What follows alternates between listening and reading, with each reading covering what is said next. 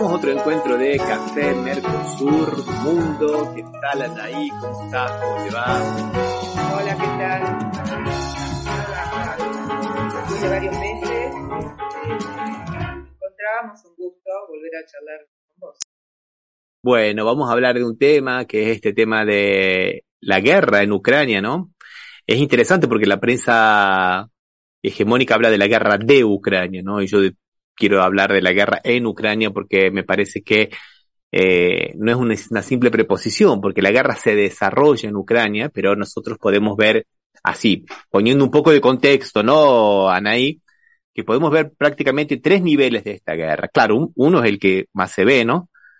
Que es el de Ucrania contra Rusia, que es donde se producen las, los conflictos bélicos, ¿no? Las operaciones bélicas, como así una primera, un primer análisis, digamos, un primer nivel de análisis, pero después nosotros podemos ver ahí que hay más participantes, hay más contendientes en este conflicto, ¿no? Porque por un lado está Rusia, sí, pero también está la Unión Europea y Estados Unidos que financian esta guerra, no solamente para que compre armas, sino inclusive para que pueda mantener el, el presupuesto de un país normal, porque Ucrania es un país que está en, eh, fallido, digamos, ¿no? Y Estados Unidos también, que le envía armas, que le envía dinero, entonces que de alguna manera participan directamente de la guerra. Y un tercer nivel que es, bueno, justamente esto que estamos hablando, ¿no? Que es parte de un conflicto mucho mayor, con muchas escaramuzas en otros lados entre Estados Unidos y China, principalmente provocaciones diplomáticas de Estados Unidos con Taiwán, y falsas banderas, como por ejemplo cuando Estados Unidos dice que un globo aerostático espía de China fue, tuvieron que derribarlo en Estados Unidos, y después, por ejemplo, cuando Estados Unidos dice que es altamente probable que China le envíe o le haya enviado armas a Rusia, ¿no? O sea, no tienen ninguna información, pero bueno, lo que hacen ellos es tratar de poner estas ideas de falsa bandera, de provocaciones diplomáticas, que es como comienzan las guerras, ¿no, Anaí? Sí, además, todo lo que estás diciendo lo repican a través de miles de, medios en el mundo, que repiten todos, salvo algunos medios independientes, obviamente los medios norteamericanos y europeos, entre paréntesis, este, ya están definitivamente suspendiendo todos los medios rusos prohibidos en Europa, como Sputnik, como Rayan TV. A mí me gustaría decir algo que, no se conoce mucho. Eh, ahí hablan de la invasión de Rusia a Ucrania y que empezó hace un año. Estamos hablando de eso porque se cumple un año de lo que se llama la, la intervención rusa y para desnazificar Ucrania. Bueno, pero en realidad esto empezó hace mucho, pero el toque, digamos, se dio en el 2014 cuando sacaron al gobierno de Víctor Yanukovych, el presidente de Ucrania, elegido constitucionalmente. ¿Qué pasó? Que hubo un grupo de mercenarios y de extrema derecha nazis, este, apoyados por la embajada norteamericana y por la embajadora Victoria Nuland en, en Kiev, y recordemos todos los sucesos tremendos que pasaron en la Plaza Maidán, y en Odessa, no de esa en donde quemaron vivos en la casa de los sindicatos a más de, 40 jóvenes sindicalistas. Eso fue el, comienzo con un golpe de Estado, que la verdad que mucho no se habla. El presidente Yanukovych tuvo que huir a Rusia, y ahí empezaron a atacar, desde 2014, ahora a toda la zona del Donbass, que era la zona de rusos, ruso parlantes. Y bueno, y un ataque tremendo contra todos los rusos que están en, Ucrania, que eran casi primos hermanos, ¿no? Bueno, murieron, asesinaron, mejor dicho, a 14.000 personas. Eso no lo dicen.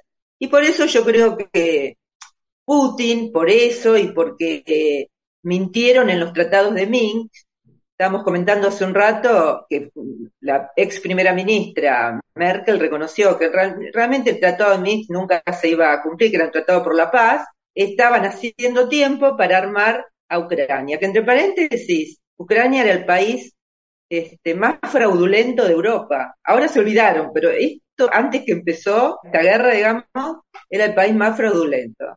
Y va a terminar mucho peor porque la tercera parte de la tierra ucraniana ya le pertenece a las corporaciones eh, norteamericanas. Sí, vos sabés que es tal cual. Eh, estábamos mostrando una imagen de Stoltenberg, que es el secretario de la, de la OTAN, que justamente decía eso, ¿no? Que la guerra en Ucrania comenzó en el 2014, no en febrero del 2022. Como decíamos en derecho, ¿viste? A confesión de parte, releva de, relevo de pruebas, y ellos lo están diciendo. Y aparte lo que, lo que bien comentabas de la Merkel, y además lo que han hecho, ¿no? ¿Quién ha armado Ucrania desde el 2014? Desde el 2014 han empezado a armar la Ucrania. O sea, esta guerra comenzaron las deflagraciones formales con la entrada de Rusia en el territorio ucraniano. Pero como dijiste vos, números, digamos, muy conservadores de la propia ONU dicen que son 14.000. Otros hablan de 22.000 y hablan de 25.000 asesinados por estos grupos de extrema derecha. Entre el más conocidos el batallón de Azov, pero no fue el peor. Estaba el Pravda Sector, que fue terrible ese Pravda Sector.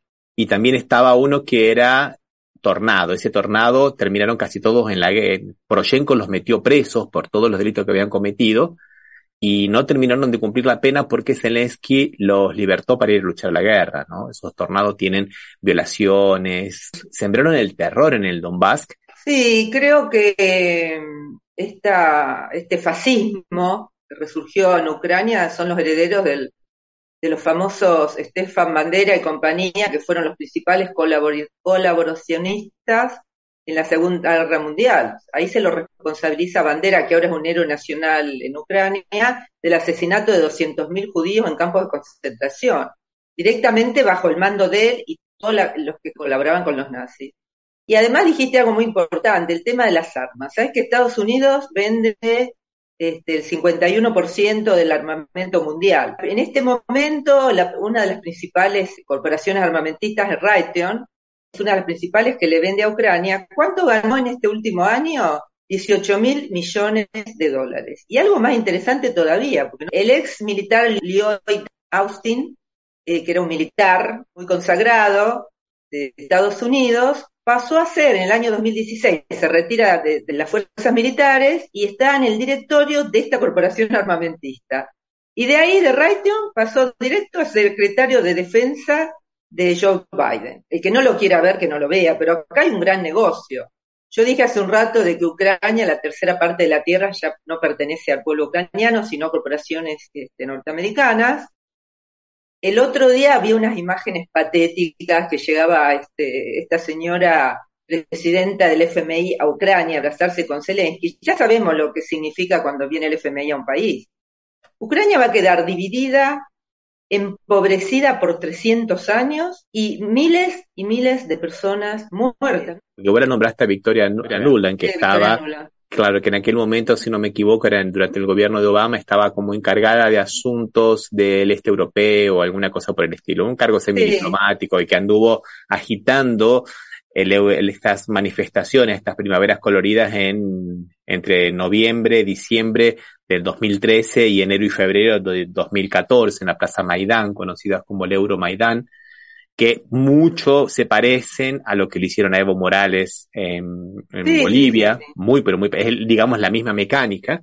La misma estructura. Claro, y hoy es, es la vicesecretaria de Estado, Victoria Nuland, y según nada más ni nada menos que Elon Musk, que no es santo de nuestra devoción, pero si él lo dice, es, digamos, la belicista más terrible que hay y la que quiere llevar al mundo, junto con otros más ahí que, que, que están en la listita, a una situación de conflicto permanente. Y entre ellos yo no puedo dejar de hablar de el canciller o el embajador, digamos, de la Unión Europea, Josep Borrell.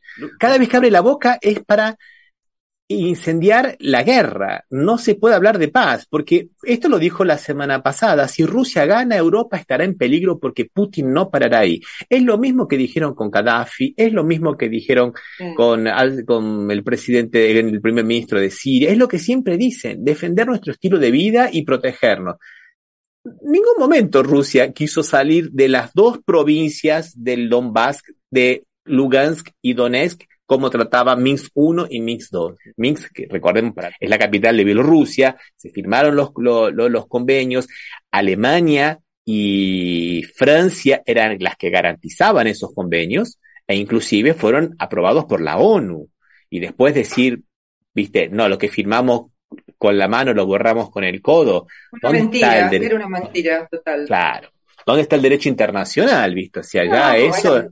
O sea, de... hecho internacional es para algunos, cuando decís el tema de la cultura, defender nuestras costumbres, bueno, yo que vivo en Nueva York hace más de 20 años, puedo decir que acá este, hay una decadencia total, que hay 40 millones de personas que les están sacando en estos días, le van a empezar a sacar la ayuda, lo llama acá cupones de comida, que hay personas que viven en la calle, que los alimentos aumentaron más de, de 50%, es imposible imposible vivir con un solo trabajo. Hay 26 millones de norteamericanos que tienen dos trabajos. Ah, se está empezando a ver el descontento, todo el mundo habla de, lo caro que están los huevos, de lo imposible que está ir a, comer una hamburguesa. Bueno, entonces, ¿qué quiere decir?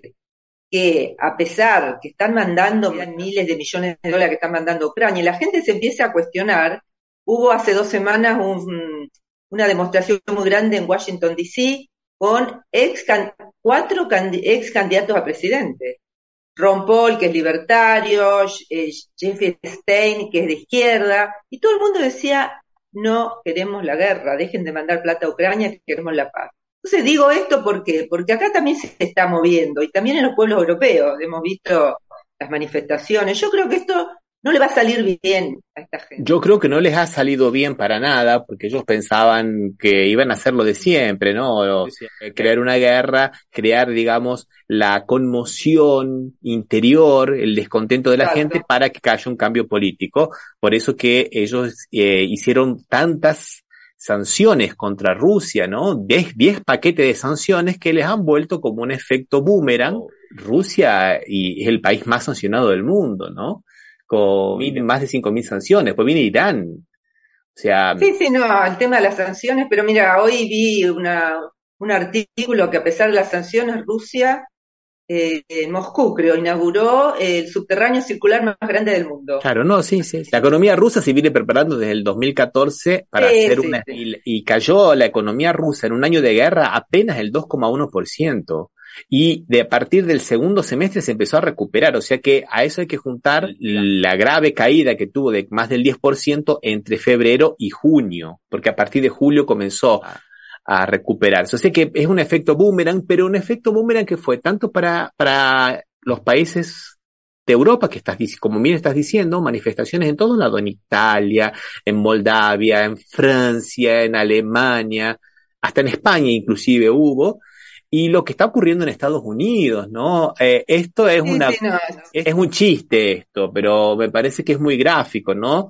La gente en Ohio con la catástrofe que hubo ambiental mm. con este tren que descarriló y el presidente no escucha y le manda el dinero a, a Ucrania, ¿no? Y por otro lado la tenemos a la, a la secretaria del Tesoro, a la señora Janet Yellen, diciendo que todos los contribuyentes tienen que mandarle dinero a Ucrania, ¿no? O sea, la... Sí, sí, están haciendo cola acá. Y esto que vos estabas comentando, que sobre llovido mojado, ¿no? De que está tan mala la situación y los precios que suben muchísimo y hay recortes de los subsidios del Estado, ¿no?